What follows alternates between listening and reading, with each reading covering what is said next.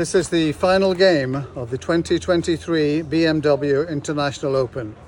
On the tee from Germany, Tea Time Dear Golf Podcast.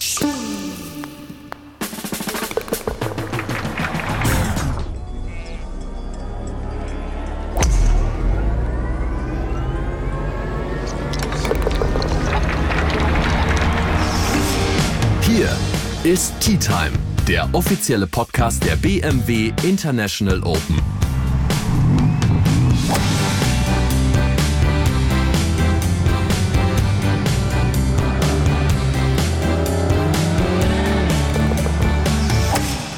Ja, herzlich willkommen zur letzten Folge aus München, Eichenried von dem BMW International Open. Warum ist es so laut? Bernd und ich haben uns äh, noch einen Nebenjob besorgt. Zum Start in die letzte Folge haben wir gedacht, komm, wir helfen mal ein bisschen aufräumen. und sitzen im Ballsammler der Driving Range. Uli hat es uns erlaubt, aber er hat schon ein bisschen gesagt, also Kurven und Rückwärtsfahren ist, da muss man vorsichtig sein. Ganz genau. Ich kenne das noch aus meiner Kindheit, da hieß es auch immer. Was heißt, es hieß immer, wir sind einfach enge Kurven gefahren und dann hat sich dieses ganze Gestänge da vorne verheddert. Und, aber ich bin jetzt ja ein erwachsener Typ, deswegen probiere ich es erst später aus. Aber du machst es gut. Und das ist auch das erste Kart, was ich hier auf der Anlage sehe mit einem Radio. Aber ich höre nichts, ehrlich gesagt. Ich will es jetzt auch nicht zu laut äh, machen hier. Also, wir sammeln jetzt hier noch ein bisschen die Bälle der Profis ein, die jetzt gleich alle nacheinander auf die Finalrunde gehen. Äh, und hören vorher nochmal unsere kleinen Bühnenshow zu, die wir heute natürlich auch am Finaltag der BMW International Open 2023 wieder hatten. Heute zu Gast Marcel von Volair. Darüber haben wir schon in diesem Podcast gesprochen. Es gab ja dieses Jahr eine neue Mode-Design-Linie extra für die BMW International Open von Volair. Nikolai von Dellingshausen war auch bei uns, obwohl er den Cut verpasst hatte. Und natürlich haben wir auch wieder unseren Gast von NTT Data gehabt. Aber fangen wir mal mit äh, Nikolai an. Das hat er uns heute auf der Bühne vor der NTT Data Wall im Tournament Village erzählt. Nikolai, ähm, es war knapp mit dem Cut. Mittlerweile alles wieder okay oder ist in dir immer noch richtig Frust, richtig Ärger, richtig, ich weiß nicht, erzähl selber, wie man sich so fühlt, wenn man den Cut um einen, um ein Müh verpasst hat. Na, es geht gar nicht unbedingt nur darum, dass ich ihn verpasst habe. Also ich könnte jetzt sagen, ja, ist alles okay, gehört zum Beruf dazu, aber der tut besonders weh, muss ich ehrlich sagen. Also ähm, so wirklich ohne Probleme sechs unterzuliegen nach, nach zehn und dann hinten raus sich zwei so hohe Nummern einzufangen, wirklich aus dem Nichts, das tut richtig weh. Wir haben gestern auch äh, mit Marco Kausler äh, hier gesessen, der hat auch gesagt, also die, die letzten Bahnen dieses Jahr, die ziehen einem schon richtig den Stecker, wenn es blöd läuft. Ne? Also hinten raus wird es heftig. Ja, nicht nur auf den, auf den zweiten neun. Ich bin quasi auf der 10 gestartet am Freitag und habe die ersten neun als meine zweiten neun gespielt. Und äh, 6, 7, 8 und 9 haben sich sowohl in den Wind gespielt zum Teil, als auch mit wirklich extrem Wind von links. Und jedes Mal da, wo quasi das Trouble war, ist auch der, hin, der Wind dann hingegangen. Ähm, und dementsprechend war ich da einfach, ja, zwei schlechte Golfschläge gemacht, ein bisschen Pech gehabt und dann ging es irgendwie schnell. Man muss auch sagen, ich denke, eine Besonderheit von dem Platz hier ist schon, klar, wir wissen aus den letzten Jahren auch, dass man hier sehr, sehr niedrig spielen kann. Auf der anderen Seite sehen wir im unteren Drittel des Leaderboards auch oft extrem hohe Scores. Und ich denke, das hat ein bisschen was auch mit den Paar 5 zu tun, weil die Paar, alle vier Paar 5s hier sind extrem Risk- und Reward-lastig, finde ich. Also man kann sie angreifen, man kann sie angehen und wenn man eben einen guten Tag hat mit dem Driver, dann können da auch mal wirklich Eagles und Birdies scheppern. Genauso, wenn der Driver nicht läuft, ist auf jedem Paar 5 hat man wirklich ein Problem. Man kann nicht mit zwei angreifen, es ist Wasser im Spiel, man kann sich Strafschläge einfangen. Das ist hier, ist mir schon immer aufgefallen, dass das hier sehr, sehr extrem ist. Ja, das ist das eine, definitiv. Also es ist nicht nur, ich hau jetzt hier irgendwo den Ball die Bahn runter und habe immer irgendeinen relativ leichten Schuss auf ein paar fünf. Ähm, was auch noch ein großer Faktor ist, das ist der Wind tatsächlich. Also wir haben genau 180 Grad gedrehten Wind gehabt von Donnerstag auf Freitag. Donnerstag haben wir alle paar Fünfs mit Downwind gespielt. Das macht das Ganze schon deutlich angenehmer. Und am Freitag spielen wir drei von vier paar Fünfs mit Wind von links vorne oder komplett in den Wind. Und es war ja extrem windig. Und auf einmal stehst du am Tier und denkst dir, oh, komme ich überhaupt über das Wasser da drüber? So, auf der 11 zum Beispiel. Links vorne der Wind, 2,65 übers Wasser rechts. Da muss ich schon guten hauen. So, und wenn man leicht nicht trifft, dann droppt man irgendwie nach 130 Metern rechts irgendwo im, am Wasser. Ne? Und ähm, definitiv und es ist sowieso kein Platz, wo man jetzt einfach nur draufhauen darf und man kriegt die Birdies quasi geschenkt, sondern man muss wirklich den Kopf einschalten und den Ball auch wirklich platzieren. Ich spreche immer gern von diesem Wanderzirkus. Ich habe das jetzt ein paar Mal auch durch euch alle so ein bisschen erlebt, wie das dann so ist. Ich meine, du musst ja gucken, dass du den Kopf so schnell wie möglich wieder freikriegst, weil es geht ja quasi gefühlt ein paar Tage später schon wieder weiter. Was hast du gemacht jetzt? Ähm, der Tag war dann vorbei, gehst dann wahrscheinlich in die Players Lounge, setzt dich dann dahin und, und guckst erstmal, dass du die Gedanken wieder irgendwie zusammenkriegst und weißt, okay, es ist Freitagnachmittag, Freitagabend, Samstag, Sonntag bin ich nicht dabei du bist heute auch noch hier. Nutzt man dann die Zeit, um nochmal vielleicht an den Sachen zu arbeiten? Du hast aber auch gerade gesagt, es war vor allen Dingen auch der Wind, der teilweise dann einfach von Tag zu Tag sich verändert hat. Das heißt, das Wetter kannst du eh nicht beeinflussen. Was machst du als Profi, um in irgendeiner Art und Weise dann in der nächsten Woche wieder klar im Kopf und auch irgendwie mit deinem Spiel wieder glücklich und zufrieden zu sein, dass du weißt, okay, ab Donnerstag ist wieder alles auf Reset gesetzt und ich kann wieder Vollgas geben? Ja, wie gesagt, in der, in der Woche ist es nicht so wie in, bei einer anderen Woche, wo ich einfach sage, naja, vielleicht hat mir der Platz irgendwie nicht gefallen oder ich war nicht gut drauf und ich weiß irgendwie, ich habe meinen mein Driver ging rechts und links und es, ist, es ging wirklich gar nichts und ich habe einen Cut verpasst, dann weiß ich, okay, ich stelle mich auf die Range und versuche eben diesen einen Teil des Spiels wieder hinzubekommen, sodass ich Confidence habe, wenn ich in der nächsten Woche auftehe. Das ist in dem Fall hier nicht so gewesen. Ich war wirklich ein bisschen ratlos auch äh, am Freitag und brauchte da auch eine gewisse Zeit, um einfach ja, runterzufahren. Ähm, bei der Players Party am Freitagabend war ich nicht, war mir nicht so nach Feiern zumute. Ähm, habe gestern auch noch mit meiner Mentaltrainerin gearbeitet, die war hier die ganze Woche, was sehr, sehr wichtig war, auch dass sie das gesehen hat, wie sich die Runde entwickelt hat und wie die letzten Löcher liefen, wie die Löcher davor liefen, um eben einfach diesen Vergleich zu haben. Das heißt, du erzählst, was in deinem Kopf los war von Loch zu Loch und sie analysiert das dann für dich? Wie funktioniert so eine Zusammenarbeit? Na, wir, wir analysieren es zusammen. Ne? Also zum Schluss ist das, was sie macht, ist, dass sie versucht, mich durch, durch Fragen zu meinen eigenen Erkenntnissen zu bringen. Also nicht, dass sie sagt, naja, da hast du ja das und das gemacht, weil ich könnte es ja ganz anders sehen. Ähm, sondern dass sie eben versucht in der Zusammenarbeit, dass ich zu den gleichen Erkenntnissen komme, die sie da zum Beispiel auch gesehen hat. Aber dann kommt es halt von mir aus und dann lerne ich da auch besser draus. Ähm, und äh, dementsprechend haben wir Freitag noch nicht wirklich viel darüber geredet, aber gestern sehr, sehr lange auch, wie es dazu gekommen ist. Und äh, heute hatte ich eigentlich den Plan gehabt, noch ein bisschen zu trainieren, habe aber gemerkt, dass ich einfach immer noch so fertig bin von diesem, von diesem Freitag, dass ich gesagt habe, ich mache jetzt noch, ich warte noch auf euch. Natürlich. Das liegt logisch. Und dann äh, werde ich gleich auch nämlich fahren. Okay. Da muss man ja auch sagen, das wissen ja vielleicht auch nicht alle. Man sieht natürlich immer so die, die, oft die Weltklasse auch im Fernsehen, die dann ihr ganzes Team von Woche für Woche dabei haben.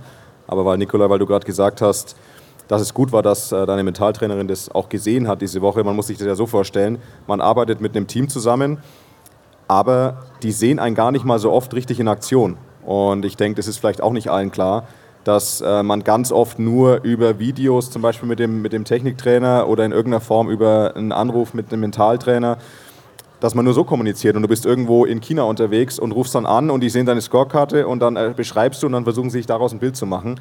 Und deswegen ist es natürlich so eine Woche auch in der Heimat, wo häufig das Team mit dabei sein kann sehr, sehr wichtig, damit die eben mal sehen, was passiert denn da eigentlich auf der Runde mit meinem Spieler, wenn, wenn die Scorekarte so und so ausschaut. Deswegen ähm, ist das schon spannend, weil ich glaube, die meisten denken, man reist da immer mit, mit acht Leuten in der Gegend rum. Schön wäre es, aber kostet ein bisschen viel.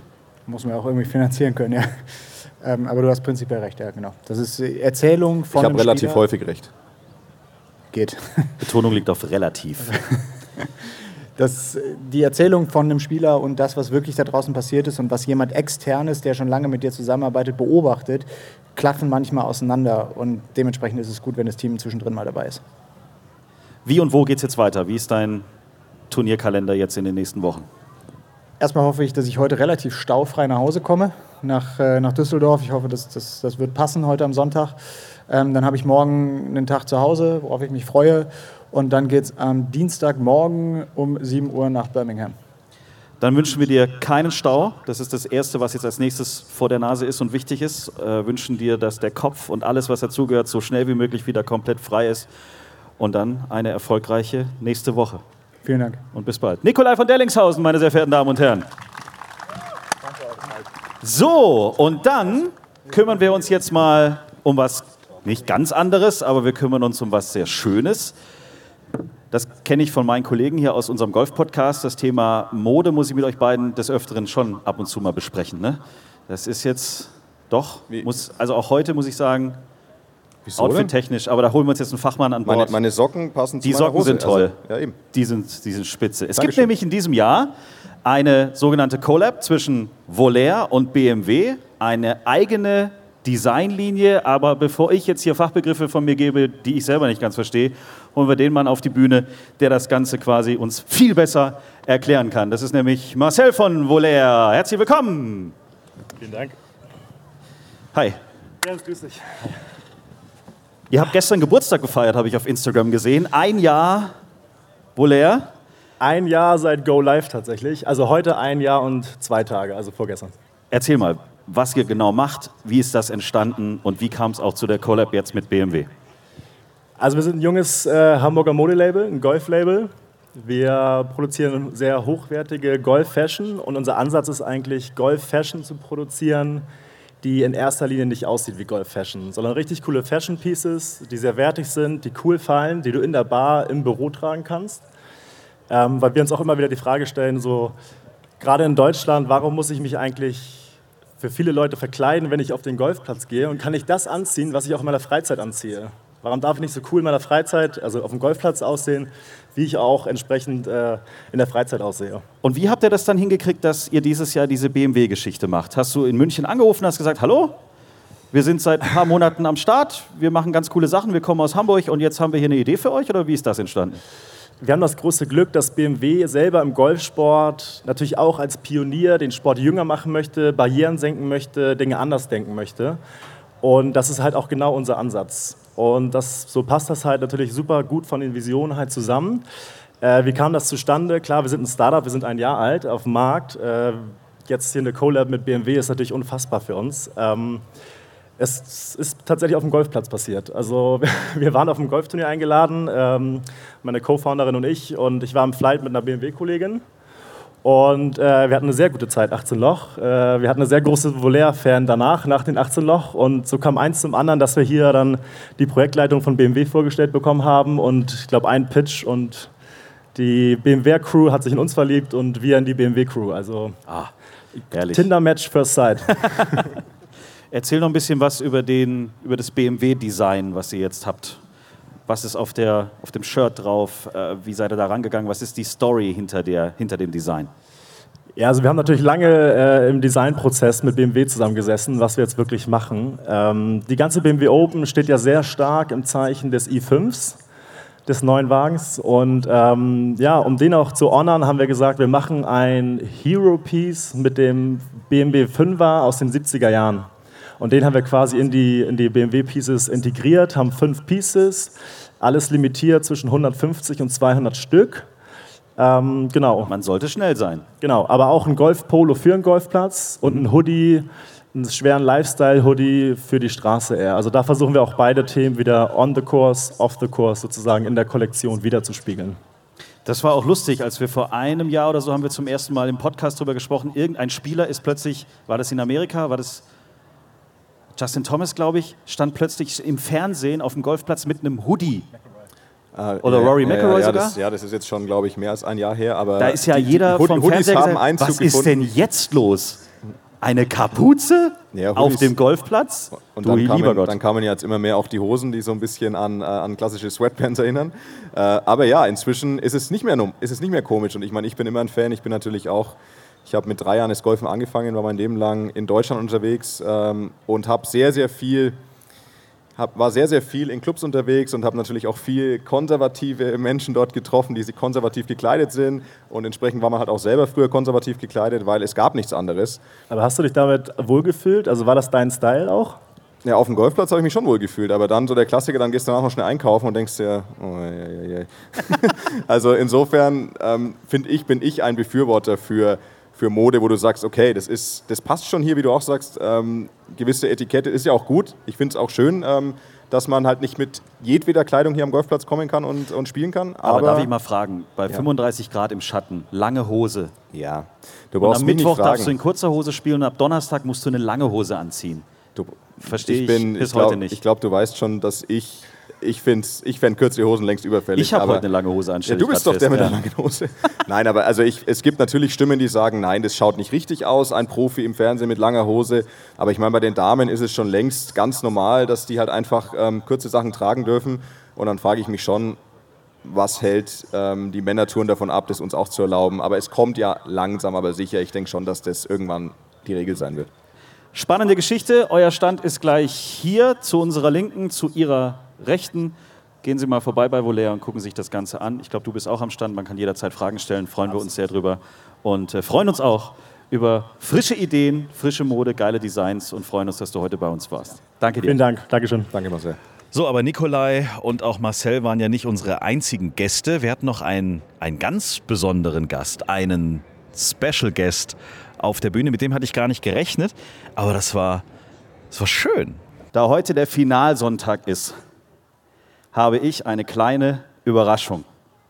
Hinter der Bühne steht etwas, davon träumen alle Profigolfer, das Ding einmal im Real Life anfassen zu dürfen. Und wir haben ihn hier. Und auch Sie können ihn gleich aus der Nähe angucken. Und das ist jetzt wirklich ein cooler Moment. So nah war ich dem Ding auch noch nie.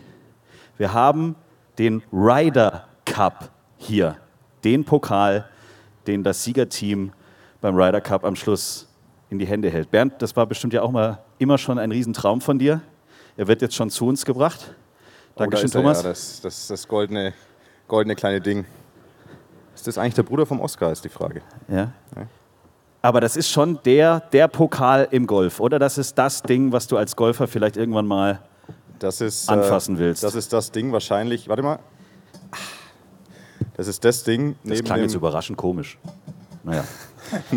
neben dem Claret Jug, den man ja für den Sieg bei den Open bekommt und sicherlich dem grünen Jackett bei den Masters, ist das eine der ganz, ganz großen Trophäen. Hier steht auch schon drauf. Was steht denn da alles drauf? 75 One by USA, 77 One by USA, ich bin völlig ver. 79 One by USA. Nee, du geh mal, geh mal in die spätere Zeit, Ja. da sind wir dann dran. Ja, hier Europe 2014, One by USA, verdammt, Moment. One by Europe 2012, One by Europe 2010, ah ja, jetzt sind wir da.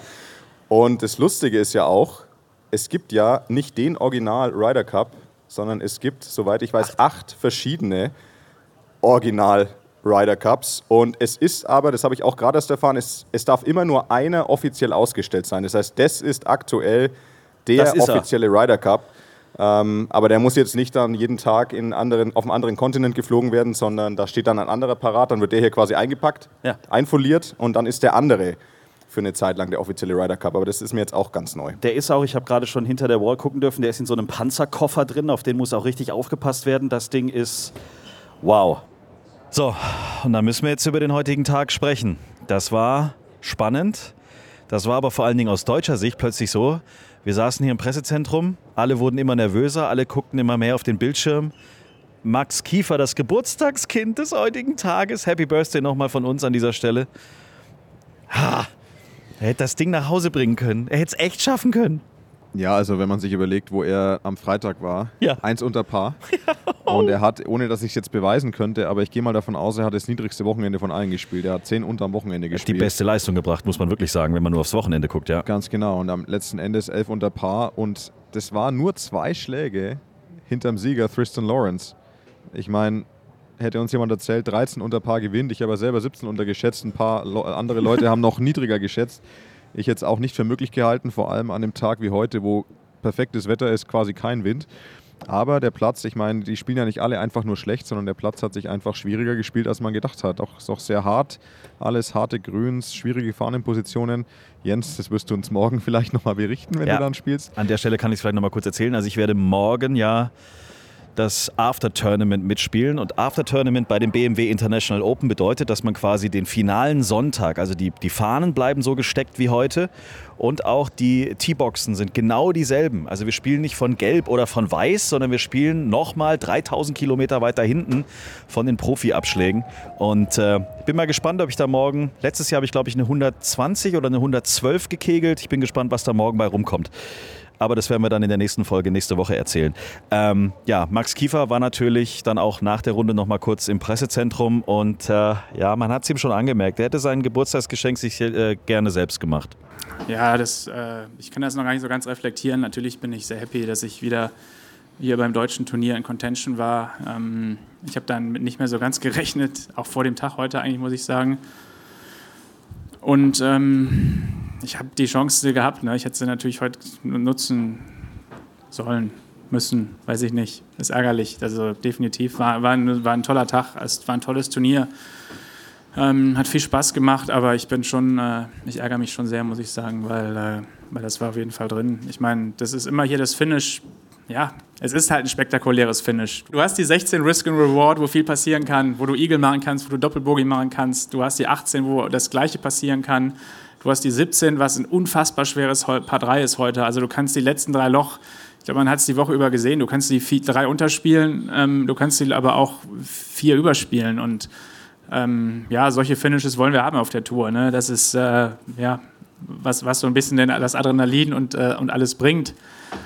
Ich habe es probiert, ich war aggressiv den, an, der, an, der 17, an der 16. Ich wollte unbedingt das Birdie machen. Ähm, ja, eigentlich, es war auch nicht so eine super Nummer. Ich war halt so ein bisschen zwischen Holz 3 und Driver. Driver wäre auf jeden Fall zu weit gewesen und ähm, ich habe gedacht, ich muss das Holz 3 wirklich perfekt treffen.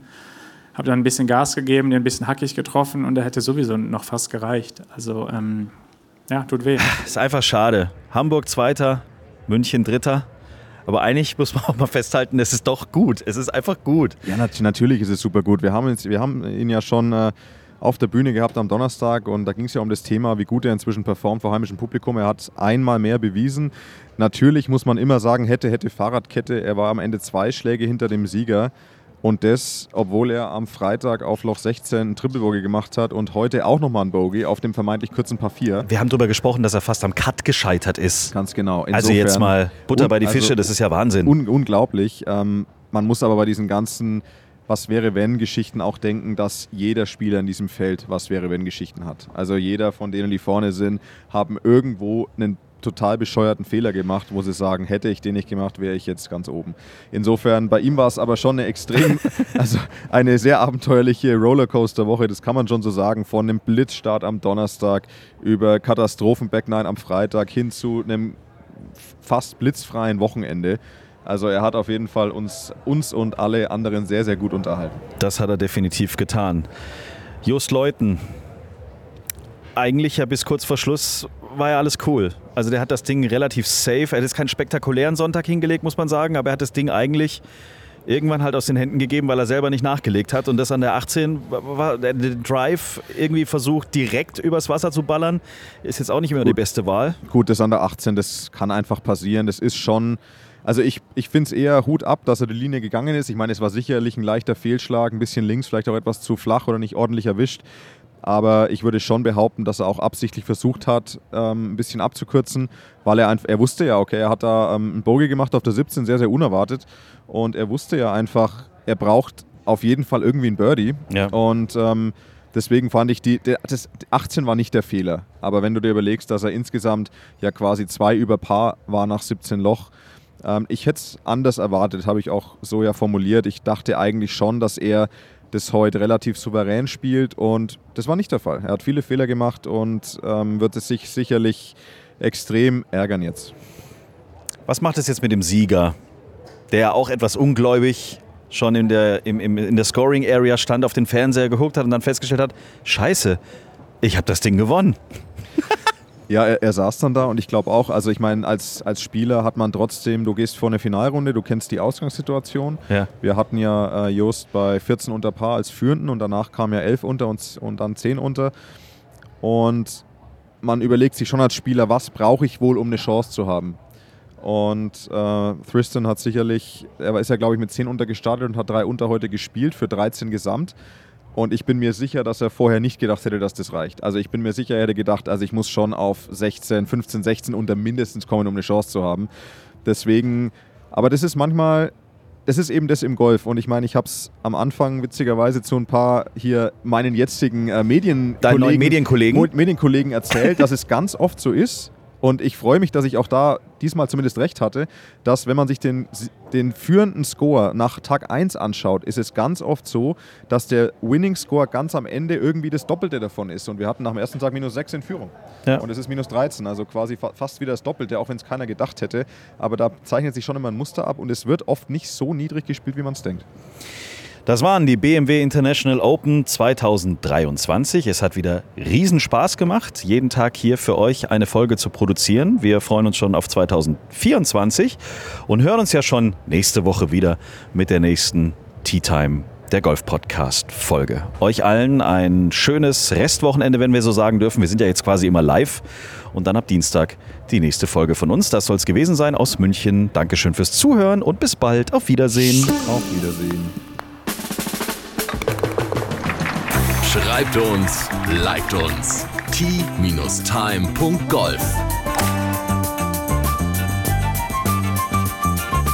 Tea Time, der Golf-Podcast. Auch auf Facebook und Instagram. Tea Time. Tea Time ist eine Produktion von Pot Ever. Infos und noch mehr spannende Podcasts gibt's auf potever.de.